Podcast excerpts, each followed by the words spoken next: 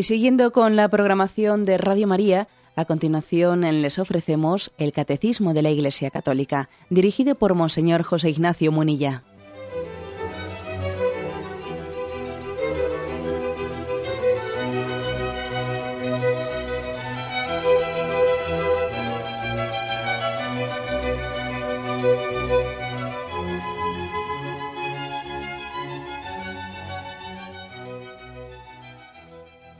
Cordial saludo a todos los oyentes de Radio María. Un día más, con la gracia del Señor, proseguimos el comentario del Catecismo de nuestra Madre, la Iglesia.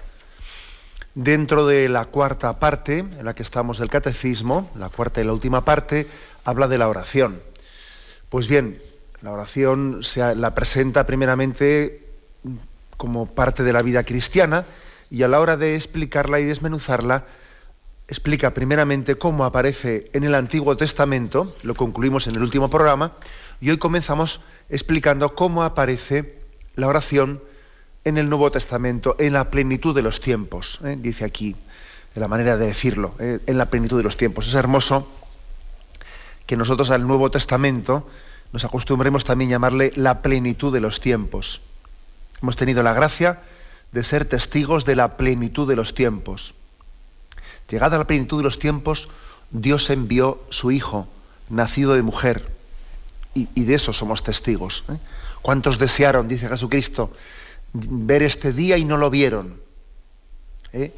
Me refiero a todo el Antiguo Testamento. ¿Cuántos desearon llegar a ver este día?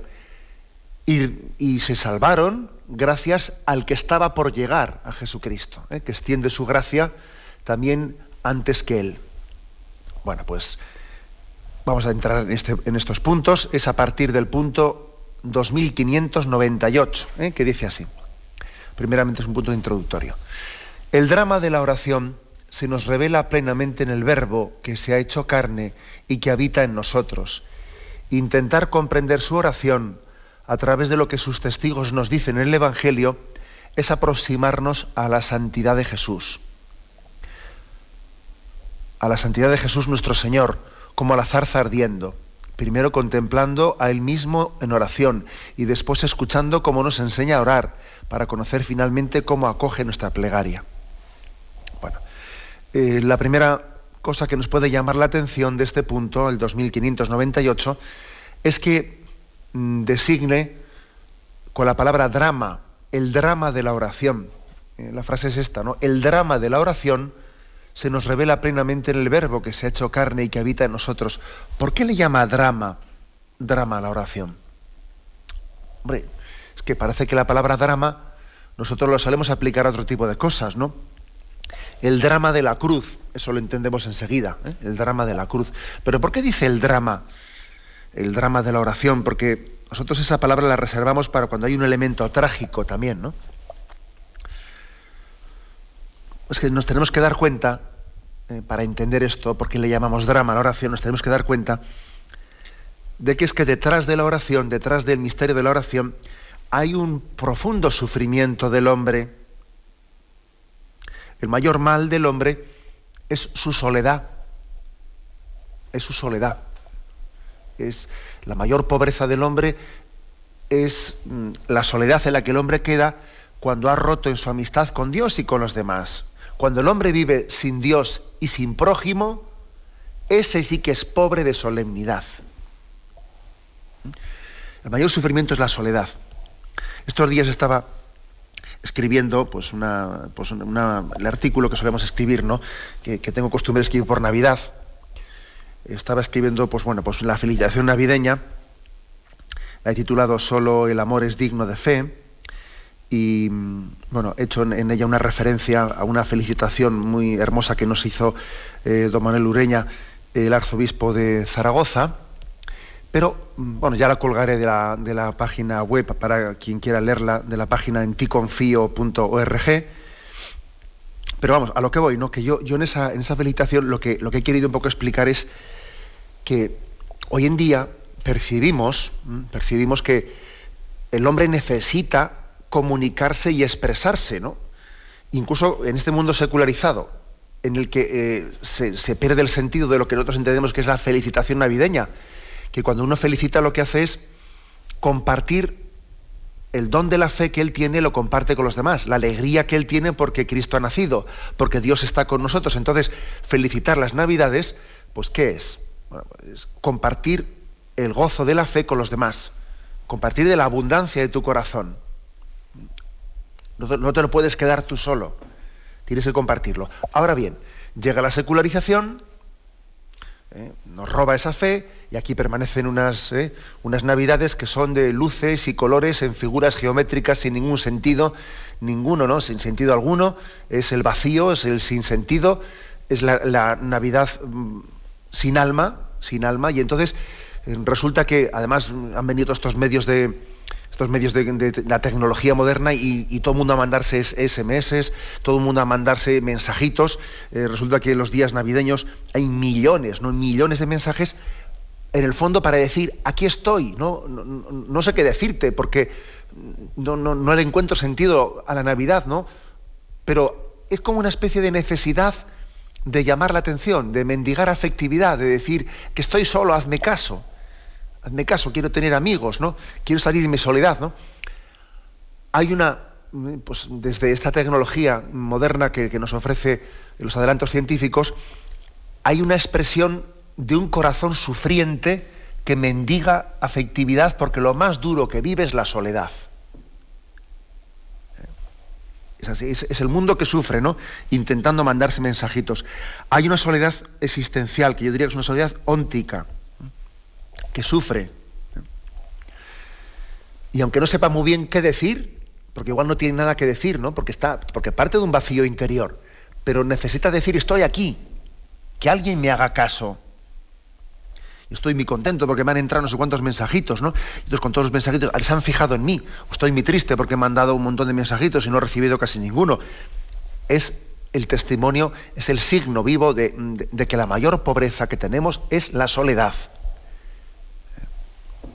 Por eso, lo, por eso lo de la oración es un drama, porque parte de, un sufrimiento interior muy grande. Y claro, y, es un drama, pues que, que, en esta soledad, pues alguien eh, pues, quiere quiere comunicarse con los demás, pues recibe como respuesta a una sociedad que lo que le comunica es consumismo. Sí, sí, mande al número tal, tal, tal y recibirá no sé qué. Y todo es una especie de engaño. En el fondo no, te estás comunicando, te están manipulando para sacarte dinero y para utilizarte. ¿no? Y, llama el número cero de tal, tal, no sé cuántos, tres, y va a ver usted como allí. te están, es una especie de tomar la comunicación como un cebo, porque saben que tú estás solo, ¿no? Y te la toman como un cebo y en vez de satisfacerte desde la comunión y desde la amistad, lo que te están es todavía explotando más desde el consumismo y entonces todavía sufres más, sufres más y tienes un grito de dolor, que es el grito de la soledad del corazón. ¿Hay alguien que quiere de verdad a otro? ¿O todo el mundo va a utilizarlo como, como una especie de sacamantecas, ¿no? Para sacarle dinero. O sea que esto sí es un drama. Porque la oración es comunicación, es comunión, es amistad, profunda amistad, ¿no? Y claro, y conecta, la oración es la respuesta, es la respuesta a una profunda necesidad del hombre que le hace sufrir mucho, le hace sufrir mucho. Por eso no dice que es drama. Y también es drama en otro sentido, eh, es drama en el sentido de que Dios para responder a esta necesidad del hombre, ha respondido de una manera en la que se ha implicado, claro, se ha implicado, vamos, no ha respondido a modo de la, ¿eh? con una varita mágica desde arriba, ¿eh? sin que le salpique nada, ¿no? Como la hada, madrina que desde arriba, pues no sé, nos envía una especie de, eh, pues una pastilla para que no suframos. No, no, no lo ha hecho así. Ha venido hasta nosotros, se ha implicado le ha salpicado el barro, para entendernos, porque la encarnación, el hacerse hombre, el vivir entre nosotros es que le salpica el barro. O sea que también en este sentido es un drama la forma en la que Dios ha querido entrar en comunicación con nosotros. Y eso supone que Dios es vulnerable, porque claro, cuando Dios entra en diálogo con nosotros, que esa es la oración, lo decíamos ayer, que no es monólogo, es diálogo, cuando Dios entra en diálogo con nosotros, pues claro, Él es vulnerable, sensible a nuestra respuesta, porque es muy duro que tú entables un diálogo y que tengas delante tuyo una pared que no te responde. Y eso le ocurre a veces a Dios con nosotros, que quiere entrar en diálogo y le damos calabazas. uno va, habla con otro y dice, me responderá. por esto no, no nos extrañe que comience eh, este punto del catecismo diciendo el drama de la oración. Dice, el drama de la oración se nos revela plenamente en el verbo que se ha hecho, que se ha hecho carne, que habita en nosotros. Es decir, que se nos descubre que es la oración en, la encarnación de Cristo. O sea, que el Maestro lo tenemos en casa, que ha venido, que ha venido a abrirnos el corazón, a enseñarnos qué es, qué es la oración en la encarnación. y no se puede tener un modelo más cercano al final yo creo que, hay dos ejes, ¿no? Hay dos ejes en el cristianismo, que son la encarnación y la muerte y resurrección. Por eso hay, como dos símbolos básicos en el, en el cristianismo, que es el pesebre, el pesebre de Belén y la cruz. La cruz que es signo de muerte y resurrección. El pesebre y la cruz son los dos signos. La señal del cristiano es la Santa Cruz, ¿no? Y también dice el Evangelio, encontraréis esta señal, a un niño acostado y envuelto en un eh, y, envuelto eh, acostado en un pesebre, eh, perdón. son los dos signos que dice, la Santa Cruz y ese niño acostado en un pesebre, envuelto en pañales, quería decir. Son los dos signos. Ahí se nos revela, ahí se nos acerca el Maestro para que podamos aprender de él. Por eso dice este punto, que, tenemos que aprender de Jesús, aprender de su oración. Dice, intentar aprender de Él, del que se ha, encarnado, comprender su oración. Los, cristianos somos discípulos de Cristo. Y a veces la palabra discípulo de Cristo la hemos utilizado exclusivamente pues, eh, a, lo que se llama el aprendizaje moral, ¿eh? pues eh, cómo tratar al prójimo, cómo comportarnos, determinados valores, ¿no? Jesús nos enseña a perdonar, Jesús, por supuesto que esto es importantísimo, ¿no? Pero, ¿qué tendencia tan fuerte tenemos al moralismo? Me lo habéis escuchado esto muchas veces. O sea, ¿qué tendencia tan fuerte tenemos? A ver, cosas prácticas. ¿Qué nos enseña Jesús? Pues nos enseña eh, pues, a comportarnos de esta manera, de la otra y de la otra. muy importante. Pero Jesús todavía nos enseña más que eso. Jesús nos, está enseñando eh, también cómo es su intimidad.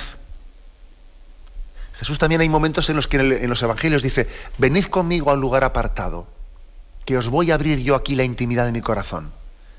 Venid a pasar esta noche conmigo en oración. Venid y lo veréis. Fueron y lo vieron, se quedaron con él. Eran las cuatro de la tarde, etc. también hay momentos en los que Jesús enseña acercándonos más a él. Acércate más que te quiero enseñar más cosas. No son ya solo una serie de lecciones morales, ¿no? Sino te quiero enseñar lo que ocurre dentro de mi corazón, mi intimidad, cómo yo me relaciono con mi Padre.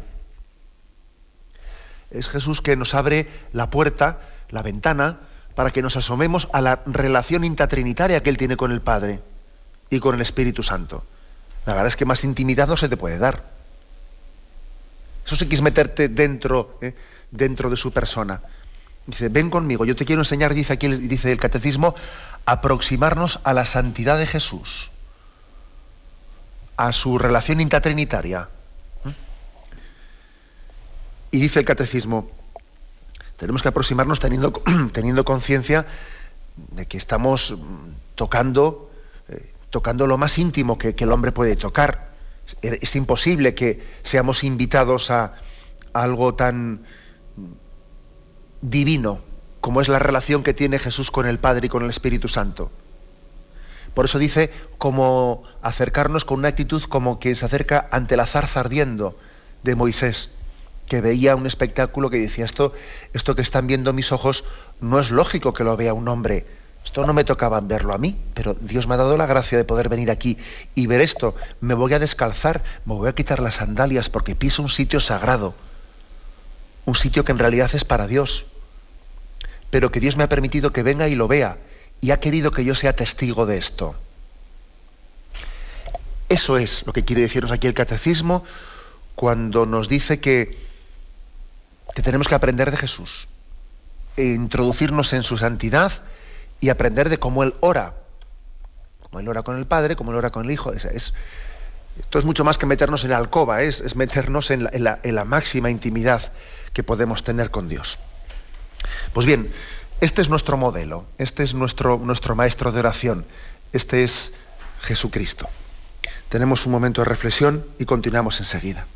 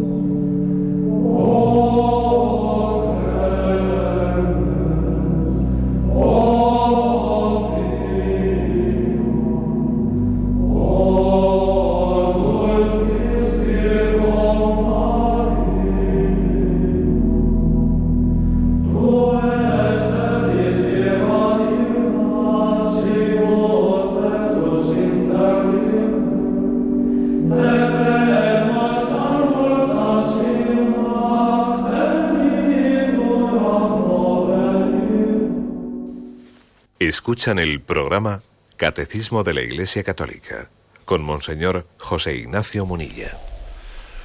Continuamos en la explicación del Catecismo. Bueno, primeramente hemos dejado casi concluido el punto 2598 en esa invitación a aprender a orar de Jesús. Y lo vamos a hacer como en tres fases. Primero, contemplando a Jesús en oración. Nos acercamos y vemos cómo Él ora con el Padre a poca distancia, ¿no? Como cuando él dice que apartó a tres, les llevó a los tres al huerto de los olivos para que desde cerca, lo más cerca posible, le viesen orar. Segundo lugar, después escuchando cómo nos enseña a orar, porque también Jesús enseñó, dijo, cuando oréis, hacedlo de esta manera, ¿no? Y en tercer lugar, para conocer finalmente cómo acoge nuestras plegarias. Jesús también nos enseñó, o sea, nos dio muestra de, de que cuando orábamos, Él acogía la plegaria de los que se dirigían a Él. Jesús, ten piedad de mí, que soy un pecador. Y Él acoge esa plegaria. ¿no? O sea que hay tres formas, van a ser tres las formas en las que nos aprendamos, en las que aprendamos a, mm, a orar con Jesús. Viéndole cómo ora, escuchando qué explicaciones da sobre la oración y también viendo cómo Él acoge la oración que le dirigimos. Bien, el punto 2599 ya comienza a, explicar, ver, cómo Jesús ora. Y dice lo primero. El Hijo de Dios, hecho Hijo de la Virgen, aprendió a orar conforme a su corazón de hombre. Luego continuamos. ¿eh? porque aquí es un misterio para explicar la oración de Jesús, su, su doble condición, humana y divina. Este es un misterio claro, que es básico y determinante para entender cómo era la oración de Jesús. Claro, Jesús era Dios y Jesús era hombre, ¿no? Entonces, ¿cómo oraba? ¿Oraba como Dios? ¿Oraba como hombre? ¿Cómo era la oración de Jesús? Y aquí se nos dice, ¿no? El Hijo de Dios, hecho Hijo de la Virgen, aprendió a orar conforme a su corazón de hombre. Bueno, para explicar, para explicar esto, ¿eh? se nos remite a un punto previo, al 470, nos remite el catecismo. ¿eh? Y allí se nos da esta pequeña como, pequeña no, esta gran lección de, Cristología. ¿eh? voy, a leer, este punto y luego hacemos alguna explicación. Puesto que en la unión misteriosa de la encarnación la naturaleza humana ha sido asumida, no absorbida, la Iglesia, ¿eh? fijaros que dice, ¿eh? O sea que la encarnación, la naturaleza humana ha sido asumida, pero no absorbida. ¿La palabra absorbida qué es? que le ha absorbido y casi ha dejado de existir, ¿no? Una cosa que ha sido absorbida es, bueno, pues lo otro le ha anulado, pero no, aquí no. La naturaleza humana ha sido asumida, pero no absorbida, es decir, no, eh, sigue siendo verdaderamente hombre al haber asumido la naturaleza humana, sin dejar de ser Dios. ¿no? La Iglesia ha llegado a confesar con el correr de los siglos la plena realidad del alma humana, con sus operaciones de inteligencia y de voluntad, y del cuerpo humano de Cristo. ¿Mm? Por lo tanto, la Iglesia ha confesado que Jesucristo, el Hijo de Dios encarnado, tiene un alma humana, ¿eh? con su inteligencia y su voluntad, y un cuerpo humano. Jesús tiene alma humana y cuerpo humano. Y dice, continúa, pero paralelamente ha tenido que recordar en cada ocasión que la naturaleza humana de Jesús, de Cristo, pertenece propiamente a la persona divina del Hijo de Dios que la ha asumido. Todo lo que es y hace pertenece a uno de la Trinidad.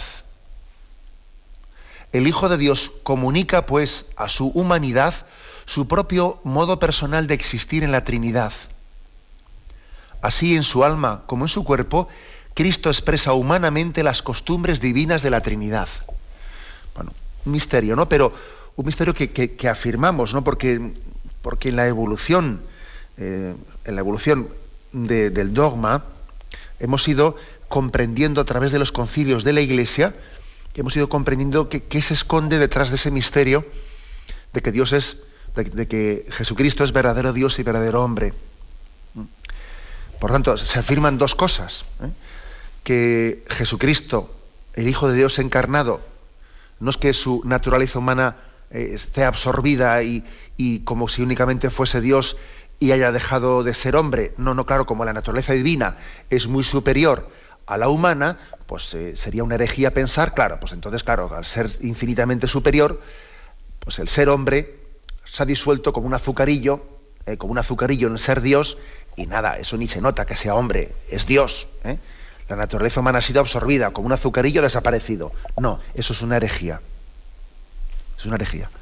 Jesucristo, el Hijo de Dios encarnado, es verdadero hombre, tiene alma humana, inteligencia, voluntad, tiene todo el cuerpo humano y cuando le duele, porque, porque está enfermo, porque, eh, pues porque le han agredido, le duele de verdad. O sea, no, es un cuerpo humano ficticio, ¿eh? ficticio, no es una apariencia de cuerpo humano o de alma humana. No, no, Jesucristo siente, quiere, eh, sufre como hombre que es. O sea, que nada de que su naturaleza humana sea ficticia. Ahora, ahora bien, a esto se añade todavía la segunda afirmación que esa naturaleza humana pertenece a la persona divina del Hijo de, la persona divina, a la segunda persona de la Santísima Trinidad, al Hijo de Dios. Es decir, que persona no hay más que una, no hay dos personas, claro, como va a haber dos personas en Jesús. Persona no hay más que una. Y es la persona divina, la divina, la que existía antes de encarnarse, la persona divina, la que ha asumido la naturaleza humana. Por tanto, Jesús no es persona humana, es persona divina. La prueba es que existía antes, de, desde toda la eternidad, es persona divina. Pero ha asumido plenamente toda la naturaleza humana. La ha asumido plenamente, ¿no? Esta es la, afirmación. Claro, por lo tanto, la oración, la oración que hace el Hijo de Dios, es al mismo tiempo la oración que hace Jesús, el Hijo de María, porque no hay dos personas, es una sola. ¿eh? Esto es lo que está aquí afirmando el catecismo para que ahora cuando expliquemos cómo oraba Jesús nos demos cuenta de qué trascendencia tiene. La oración que hacía, perdón, o que hace, ¿no? El Hijo de Dios, la segunda persona de la Santísima Trinidad, es también la, oración que hace Jesús el Hijo de María, el nacido en Belén, porque es que no son dos personas, es una sola. Lo que hace Jesús lo hace, dice aquí, uno de la Trinidad, lo hace la segunda persona de la Trinidad hay como una comunicación. ¿eh? O sea, esto la, teología católica lo ha llamado la comunicación eh, de idiomas. Bueno, ya sé que es un término un poco raro, como cuando se habla de economía de la salvación, que a veces uno se armonía, porque dicen la palabra economía, porque dicen la palabra idiomas. Bueno, pues mm, sencillamente la palabra en cristología, el término comunicación de idiomas, al que le líe que deje esto a un lado, ¿eh? que no pasa nada. ¿eh? Pero bueno, lo digo, que en cristología el término comunicación de idiomas significa que todo lo que se predica, todo lo que se dice de una persona de la Trinidad del Hijo puede ser atribuido a Jesús y lo predicado del hombre Jesús también es atribuido a uno de la Trinidad. ¿eh? Y en base a esto, en base a esto que se llama la comunicación de idiomas, pues por ejemplo decimos que la Virgen María es madre de Dios. Claro, en realidad, claro, uno dice, bueno, pero no es una exageración decir que la Virgen María es madre de Dios, es madre de Jesús, es madre de la naturaleza humana. La Virgen no es madre de la naturaleza divina. Sí, sí, ya lo sabemos. Pero es que se es madre de las personas, no de los cuerpos. Eh, uno es madre de, las personas.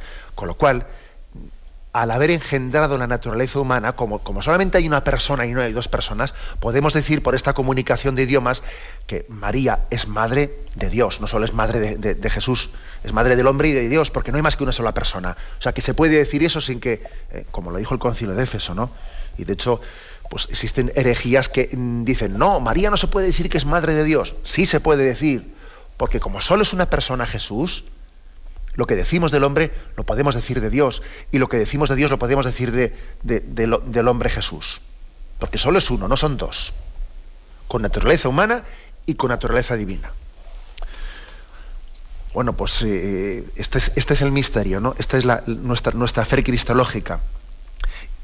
Y termina diciendo, este punto, el 470, dice, es una cita de la Gaudium et Spes, dice, el Hijo de Dios trabajó con manos de hombre, pensó con inteligencia de hombre, obró con voluntad de hombre, amó con corazón de hombre, nacido de la Virgen María, se hizo verdaderamente uno de nosotros, en todo semejante a nosotros, excepto en el pecado.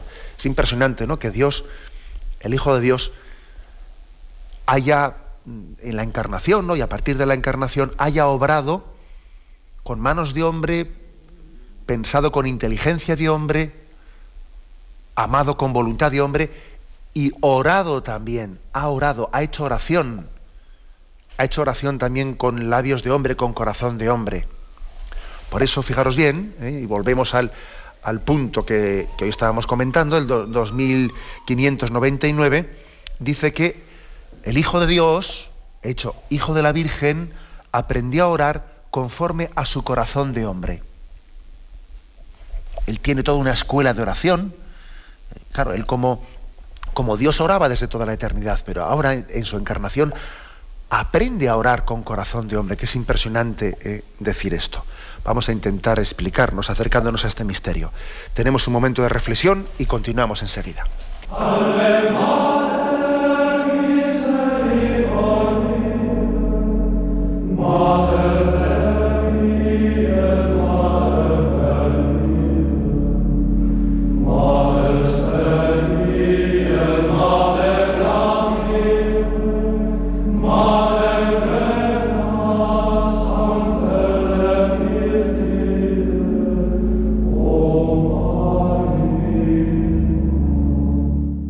Escuchan el programa Catecismo de la Iglesia Católica con Monseñor José Ignacio Munilla. Continuamos con el punto 2599. Jesús, el Hijo de Dios, Hijo de la Virgen, aprendió a orar conforme a su corazón de hombre. Y continúa diciendo, y lo hizo, o sea, aprendió a orar, lo hizo de su madre. O sea, la Virgen María le introduce a su Hijo en la oración. Lo hizo de su madre, que conservaba todas las maravillas del Todopoderoso y las, meditaba en su corazón. Aquí el catecismo, por lo tanto, nos dice, mira, la primera maestra, la primera catequista que tuvo Jesús para aprender a orar fue su madre María. Esto es impresionante, ¿eh? que la discípula sea maestra de Jesús. Eso nos deja anonadados, ¿no? Nos deja impresionados. ¿Cómo el discípulo puede ser maestro? En, María, en María se, conjugan una serie de aparentes contradicciones como el ser virgen y madre, el ser discípula de Jesús y madre y maestra de Jesús, unas, se conjugan en ellas unas aparentes ¿no? Eh, contradicciones que no son contradicciones porque se explican por el lugar tan privilegiado que Dios le, permitió, que Dios, le concedió en esta obra de la salvación. Ella está en el, en el quicio, en el lugar en el que tiene lugar el encuentro entre Dios y el hombre, y por eso, ¿no? María, al mismo tiempo que es discípula, es maestra. Al mismo tiempo que es la perfectamente redimida, es la que jamás tuvo pecado. Bien, pues mm, para que entendamos cómo ella fue maestra de oración, se nos dan tres textos. Lucas 1, versículo 49, dentro de esa oración del Magnífica, dice, ¿no?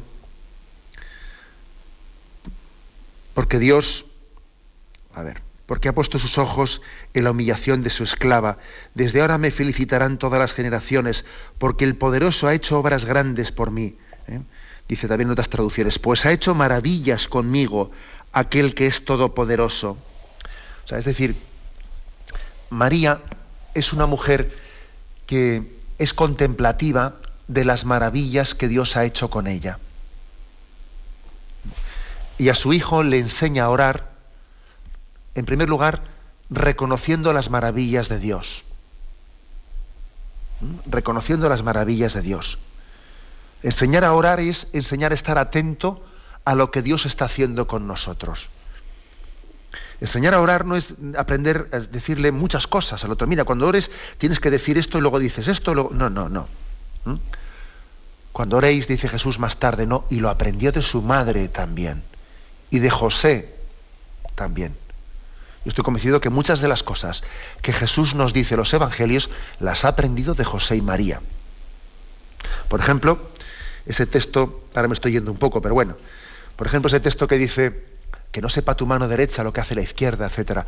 Yo algunas veces cuando lo he escuchado he dicho, esto Jesús lo pudo aprender perfectamente de José, por su discreción, porque José tenía ese estilo de hacer bien, servir a la Sagrada Familia y permanecer en la sombra. Permanecer en la sombra, ¿no? Nunca adquirir el protagonismo de lo que había hecho, ¿no? Organizar la huida a Egipto, etcétera, y yo aquí quieto, parado, que a mí ni se me vea, ¿no? Me pongo en la sombra, bueno, pues he puesto ese ejemplo, ¿no? Son un poco ocurrencias mías, pero bueno, ya, ya me entendéis. También me imagino algo parecido en, el caso de María. María mm, eh, le ha enseñado a su hijo que hacer oraciones, ser reconocido, ser reconocido de las maravillas que hace Dios en nosotros. Pero qué bueno es Dios, pero qué paciencia tiene, mira cómo nos ha conducido. Este texto es uno, el siguiente texto es Lucas 2, 19. Dice aquí, Lucas 2, 19, María por su parte guardaba todas estas cosas meditándolas en su corazón. Eso lo dice cuando habían ido, ¿no? Pues los pastores habían acudido ante el anuncio del ángel a adorar a aquel niño que había nacido. Y claro, imaginaros eh, cómo María ve el espectáculo de aquellos pastores que eh, les dicen que habían recibido un anuncio, ven allí, ven a aquel niño y se postran delante de él, ¿no? Dice, María guardaba todas estas cosas meditándolas en su corazón. Y esto le va a permitir ser maestra de oración para su hijo. Todavía se nos da un texto más, ¿eh? Lucas 2, 51.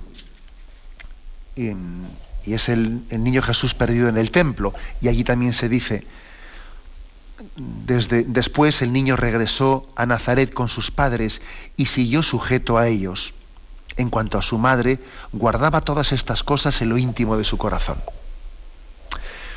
Es decir, que María es maestra de oración de su hijo, enseñando con su propio testimonio cómo hacer oración también es eh, dar vueltas en nuestro corazón, ir rumiando, ¿no? Ir rumiando en nuestro corazón las obras que Dios ha hecho con nosotros. Ir rumiando. A mí siempre me impresionó desde pequeño ver a las, eh, a las vacas rumiar. Me acuerdo además que ahí en el caserío nuestra madre, pues nos solíamos esconder de pequeños para espiar, ¿eh? para espiar a las vacas, para ver cómo rumiaban. Y era impresionante, estaban tumbadas y de repente subían, ¿no? por el cuello lo que habían comido y empezaban a darle vueltas. ¿no? Algo parecido nos pasa también a nosotros cuando hemos recibido un auténtico banquete de la palabra de Dios, cuando hemos recibido un gran anuncio, pero que no podemos digerir de un golpe, porque es imposible, y tenemos que buscar. ¿eh? Como el perrito también, ¿no? Como el perrito que coge el hueso, cuando le da un hueso grande, dice, madre mía, con esto no puedo yo de un golpe. Coge, el hueso grande y se retira a un rincón y dice, aquí poco a poco tengo que ir yo, tengo que ir, ¿no? Pues eh, eh, este hueso hacíamos, desmenuzándolo poco a poco y haciéndolo mío. Algo así, ¿eh? Perdonad así por los ejemplos. Algo así. Como también si nosotros aprendiésemos a orar, pues trayendo a nuestra memoria, haciendo memoria de la obra grande que ha hecho Dios en nosotros, que es que no podemos no podemos darla por comprendida en un instante, no, porque nosotros no tenemos la intuición que tiene Dios, que conoce todo de un golpe, ¿no? Nosotros necesitamos pues, esa gran noticia, volver a ella y rumiarla y darle vueltas, irla digeriendo, irla personalizándola, haciendo nuestra, es decir, poniéndonos en presencia de Dios para darle gloria por su obra de salvación.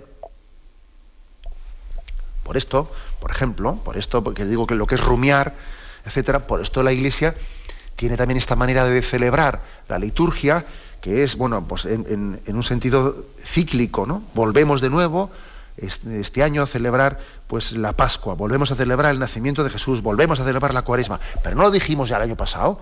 Sí, sí, lo dijimos el año pasado, pero es que esto no, no, esto no es un ya me lo sé no es un ya me lo sé, sino que necesito tiempo para, irlo interiorizando, para que me vaya empapando, para que me vaya empapando de ello. Esto es hacer oración. Y María oraba de esta manera, contemplativa, contemplativa. Y esta es una gran escuela de oración ¿eh? para su hijo. Por eso dice que Jesús aprendió de su madre este estilo de hacer oración. Y dice también, lo aprende también Jesús, lo aprende en las palabras y en los ritmos de la oración de su pueblo, en la sinagoga de Nazaret y en el templo. Pues también es impresionante verle a Jesús, ¿eh? verle a Jesús aprendiendo desde pequeño en la sinagoga y viendo, eh, viendo a los demás rezar.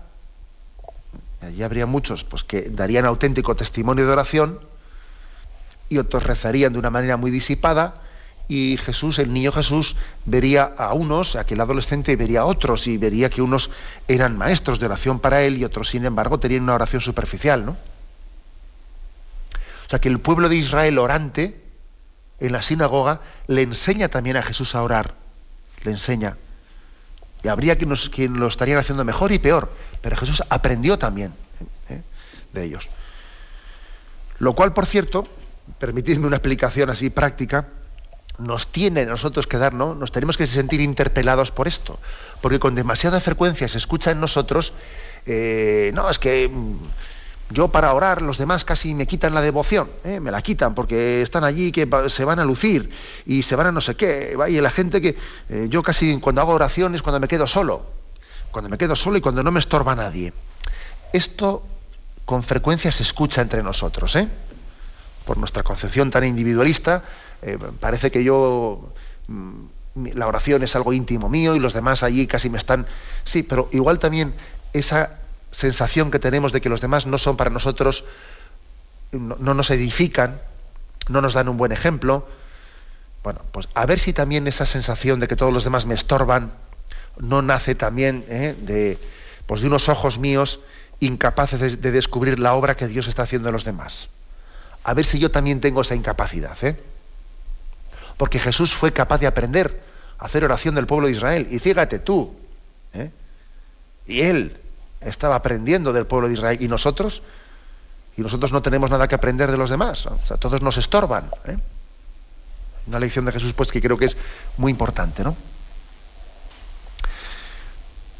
Mm, en resumen, ¿no?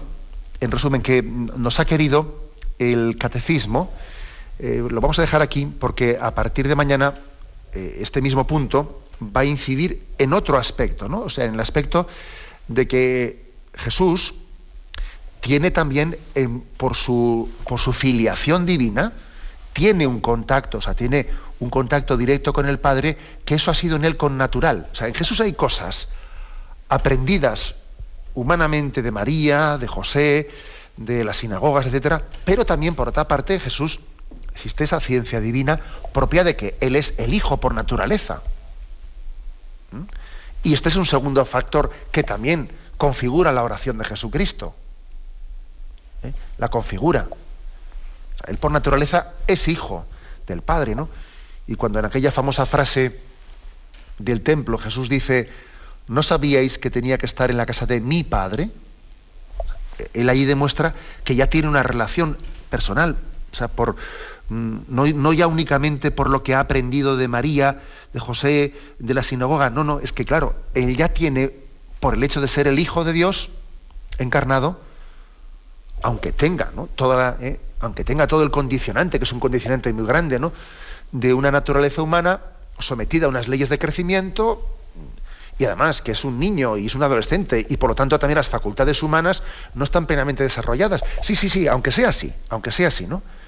Pero al mismo pero, pero sin dejar de ser verdad al mismo tiempo que es hijo de Dios y que su relación íntima con el Padre, pues eh, esa es por naturaleza. Es la persona divina que no ha dejado nunca de tener una relación directa con Dios Padre. Bueno, como veis, por lo tanto, para acercarnos al Jesús orante hay que em, explicar las dos almas, ¿no? Bueno, las palabras almas quiero utilizar en sentido simbólico, o sea, hay eh, las dos naturalezas, ¿no? La naturaleza humana y la naturaleza divina, en la única persona divina del Verbo encarnado. ¿eh? Lo vamos a dejar aquí. Mañana continuaremos, si Dios quiere, y damos paso a la intervención de los oyentes. Podéis llamar para formular vuestras preguntas al teléfono 917 107 700. 917 107 700.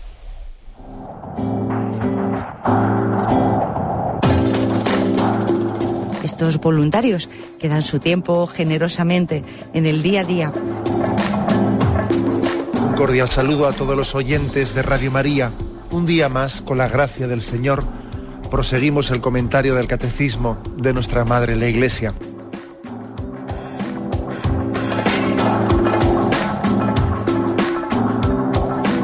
Porque le has quitado la única manera de protesta que tiene. O sea que cuando hay un dolor fuerte no hay que tomar analgésicos, hay que ir no, no, hay que tomar, No, sí, hay que bien, pero, pero no analgésicos fuertes para que se cometa el error de bloquear la defensa y no poder llegar al diagnóstico. Bien, bien. ¿Le gustaría tener sus programas favoritos de Radio María para escuchar en cualquier momento? Llame y pídanos el programa que más le interesa en cualquiera de sus emisiones. Recogeremos su petición y sus datos completos para hacer el envío. Solo necesita un lector de CD o DVD que admita el formato de compresión MP3. Llame al 917-107-700 y atenderemos su petición encantados. Tome nota. 917-107-700. Radio María, más cerca de usted.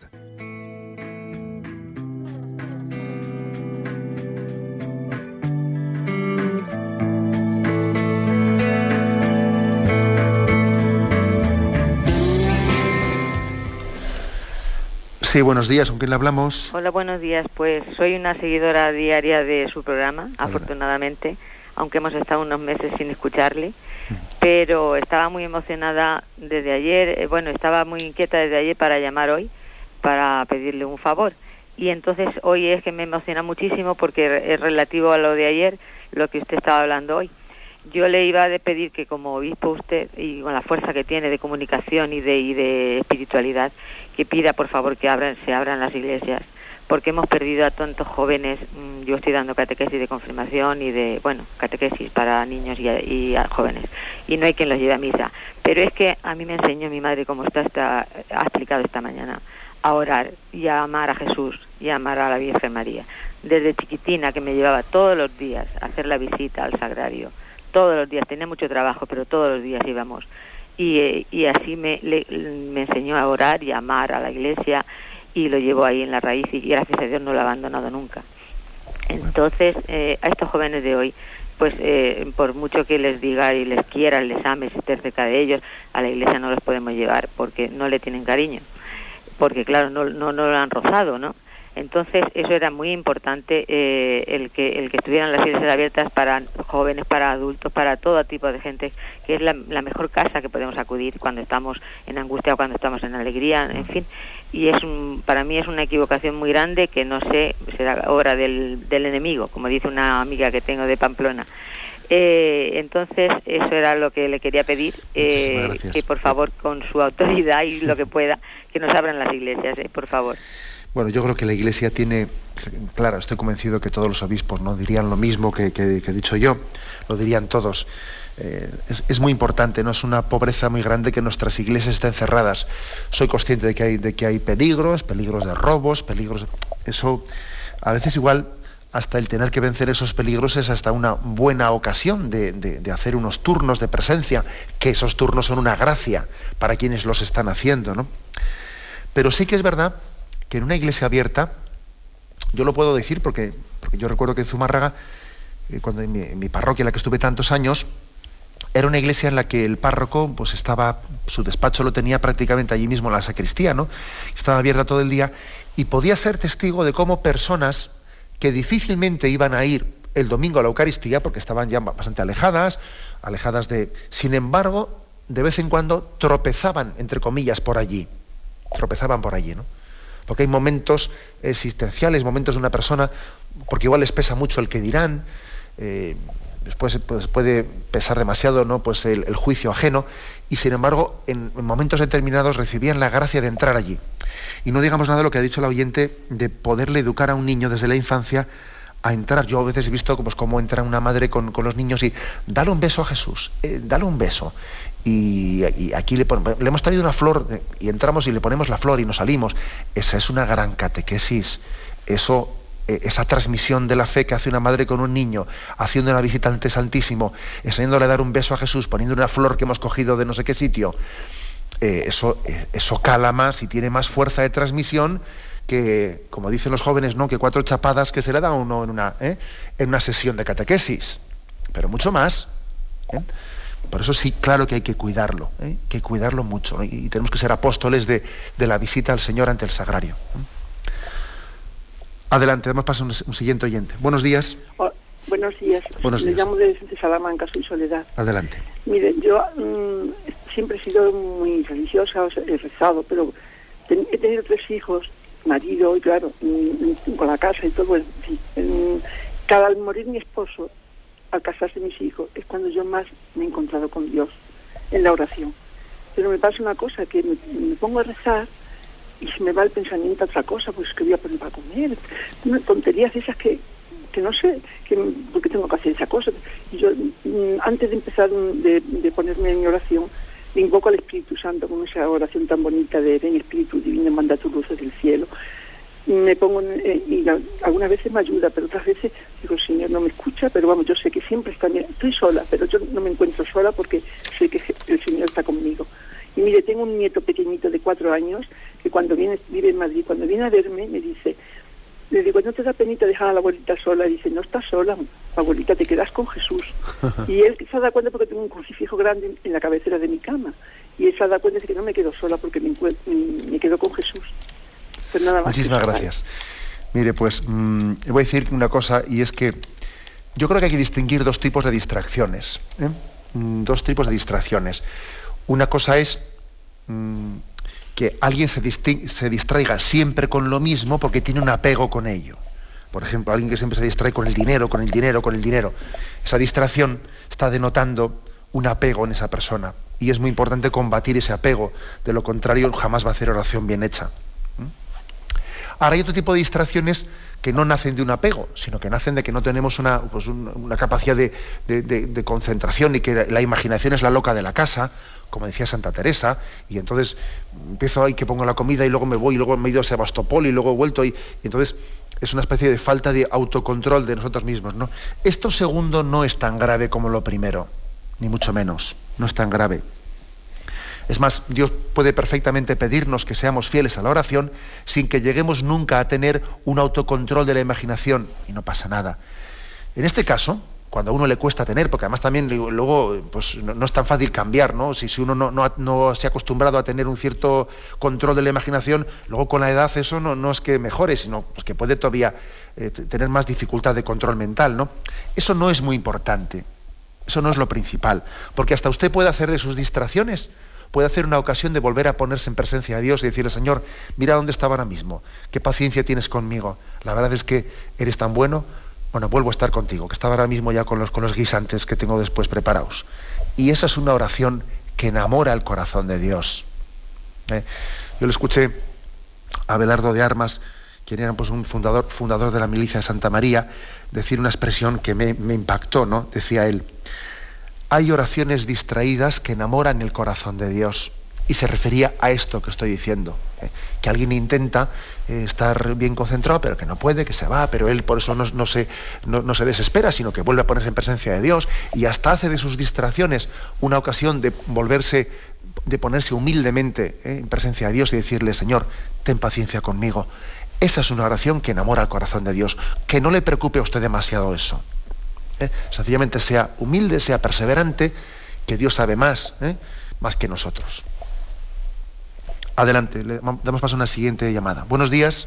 Buenos días, señor. Sí, le escuchamos. Eh, me llamo Ana. Eh, quería preguntarle una cosa. Eh, yo tengo siempre la percepción de que no sé hacer oración. Entonces es como una especie de losa constante. De tal manera que a veces solo decir, Señor, ten misericordia de mí. ¿Eso es objetivo? ¿Es correcto? Mm. Sí, vamos a yo, yo creo que, por supuesto, que es una buena forma de, eh, introducirnos en la oración. Señor, ten misericordia de mí. Y, es esa oración casi litánica, eh, la, oración de peregrino ruso, que, es, que, que, básicamente consistía en repetir, Señor, ten misericordia de mí, ten misericordia de mí. Es perfecto, ¿no?, para introducirse en una oración. Luego usted, pues puede también, en momentos determinados, bueno, abrir esa oración, por ejemplo, eh, intentar abrirla en momentos determinados para, para enriquecerla, eh, por ejemplo, con, el Evangelio. ¿eh? Uno dice, bueno, voy a leer el Evangelio del domingo o el Evangelio de este día en concreto, leo el Evangelio y mm, también le pido al Señor que me diga lo que tenga que decirme a través de esa palabra y entro en diálogo con Él. O sea que yo diría que ese método de usted de, de, sencillamente decir me cuesta hablar contigo, pero te repito, ten misericordia de mí, es muy buen método muy buen método, pertenece a toda la tradición de la Iglesia, lo que no quiere decir que se quede usted exclusivamente en eso, que luego de vez en cuando pues puede abrirlo, pues le, he puesto yo, le he propuesto el tema de, leer el Evangelio, o también desde un examen de conciencia, etcétera. Podemos ir de una manera y de otra, ir abriendo un poco el espectro de nuestra oración, ¿no? O la temática que llevamos delante del Señor. Pero sin duda, sin duda esa actitud de usted es, es la actitud es la forma de ponerse en presencia de Dios y ante su misterio de amor decir, Señor, misericordia. Adelante, vamos a un siguiente oyente. Buenos días. Buenos días, monseñor. Sí, adelante. Le llamo de Madrid. Eh, soy Lourdes. Eh, mire, casi coincido con la oyente anterior. Me pasa igual. Yo intento ponerme y, el rezar constantemente, pues el rosario, pues se me va muchas veces la imaginación o, y entonces intento hacer la de corazón o así a pues lo que siento y, y no me sale nada y, y, le digo digo señor que, que, torpe soy o, o, o, me vienen los problemas de pues las preocupaciones que tengo con los hijos etcétera no y, y cuando cojo por ejemplo el evangelio que sí que me lo leo y lo intento desgranar y pues, pues no saco la riqueza de cuando se pone, por ejemplo, nuestro párroco a desgranar el Evangelio, ¿no? Mm. Digo, qué maravilla de, de tantas cosas que se dicen, ¿no? Concretamente en el de ayer, pues, pues yo me quedé con la duda cuando, cuando dijo lo de de dónde viene el bautismo de Juan, si de los, del cielo o, de los hombres. Mm. Entonces, digo, si no sé desgranar la palabra, por más que se lo pido al Señor, y, era eso, que también me siento muchas veces como un poco mm, triste o defraudada o no sé, aunque siempre estoy en todos los momentos de trabajos de la casa, todo se lo voy diciendo, pues esto por este año que tengo tantos sacerdotes para pedir, pues pues cada minuto lo ofrezco, ¿no? Pero no sé si eso es válido o no es válido, no sé, eso era nada más. Mire, yo creo que igual de lo que ha dicho, pues yo la, la corrección que le haría es en eso que ha dicho que se siente triste o defraudada. Pues no, no.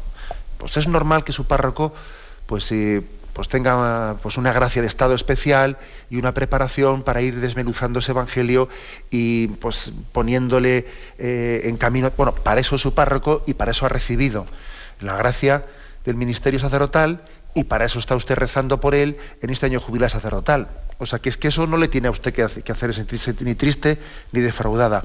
No todo el mundo tiene por qué tener los mismos carismas y el Señor los reparte eh, a cada uno conforme pues, a, aquellas responsabilidades que le da.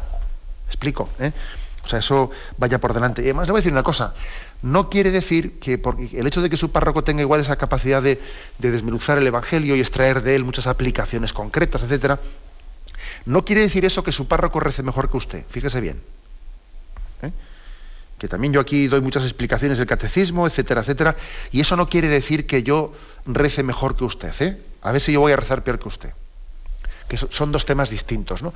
La oración no consiste en tener mucha capacidad ¿eh? de extraer ideas, y no, no. La oración, sobre todo, es la capacidad de ponernos en presencia de Dios y saber que Él nos mira, que Él nos ama, y tener una, un perfecto abandono y confianza delante de Él. ¿eh? Esa es la esencia de la oración. Luego diremos algunas cosillas, ¿sabe? Diremos algunas cosillas, pero vamos, eso, las cosillas que diremos serán una subsidia de ayuda, ¿eh? porque lo principal es el estar en presencia de Dios y el tener el perfecto abandono en su, ¿eh? en su amor. Bueno, tenemos el tiempo cumplido. Me despido con la bendición de Dios Todopoderoso, Padre, Hijo y Espíritu Santo. Alabado sea Jesucristo.